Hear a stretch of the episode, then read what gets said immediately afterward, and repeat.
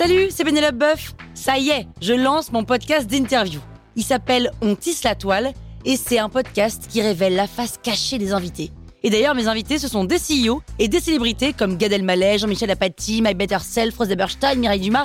Et évidemment, je pose des questions qu'on n'ose pas toujours poser et je leur fais faire des tests, des challenges, je leur fais jouer l'harmonica, grignoter des trucs, bref.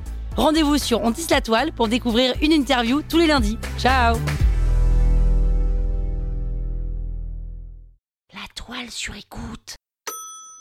La vague de Katsuhika Okuzai. C'est un resto japonais? Vous écoutez Krusty Art, le podcast qui parle d'art sans en faire des tartes.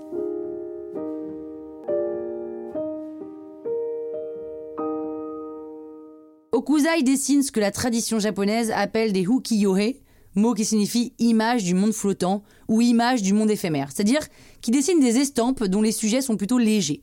Il est très connu pour ses estampes, mais il a aussi fait des trucs assez dingos, comme dessiner un homme de 18 mètres de haut devant un public ébahi. Niveau technique, l'estampe, c'est un genre très exigeant. Il faut d'abord un dessin qu'on transpose, ensuite en gravure, sur le bois, façon tampon encreur, sauf que chaque couleur correspond à un bloc séparé.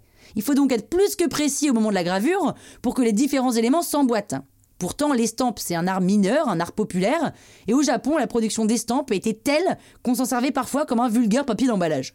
La grande vague de Kanagawa, ou sous la vague au large de Kanagawa, ou la grande vague, ou plus simplement la vague, désigne une estampe de 1831 composée par Okuzai dans le cadre de sa série sur les vues du mont Fuji. Vous l'avez forcément vu, cette grande vague, même si vous n'avez jamais ouvert un livre d'art, et même si vous n'êtes jamais allé au musée, parce qu'elle est reproduite partout.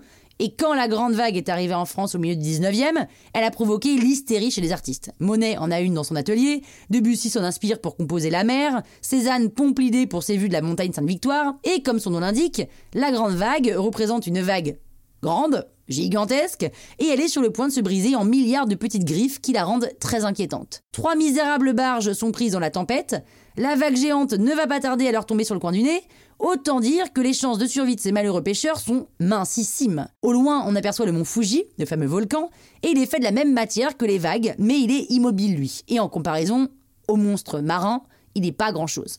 Première particularité, Okuzai utilise du bleu de Prusse, qui est un pigment tout récemment arrivé au Japon, et qui donne à l'estampe toute sa force. Et puis niveau composition, la gravure est incroyable. Le plein de la vague correspond exactement au vide du ciel, comme dans le symbole du yin et du yang. Et quant aux deux éléments, la vague et le volcan, ils sont liés par l'écume de la grande vague qui se transforme en flocons de neige qui tombent sur la montagne. Alors notons qu'Okuzai a eu le succès modeste. Hein. à la fin de sa vie, il écrit que rien de ce qu'il n'a dessiné avant ses 70 ans ne mérite qu'on s'y attarde.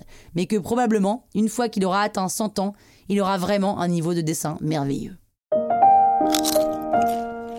Croustille, hein? La toile sur écoute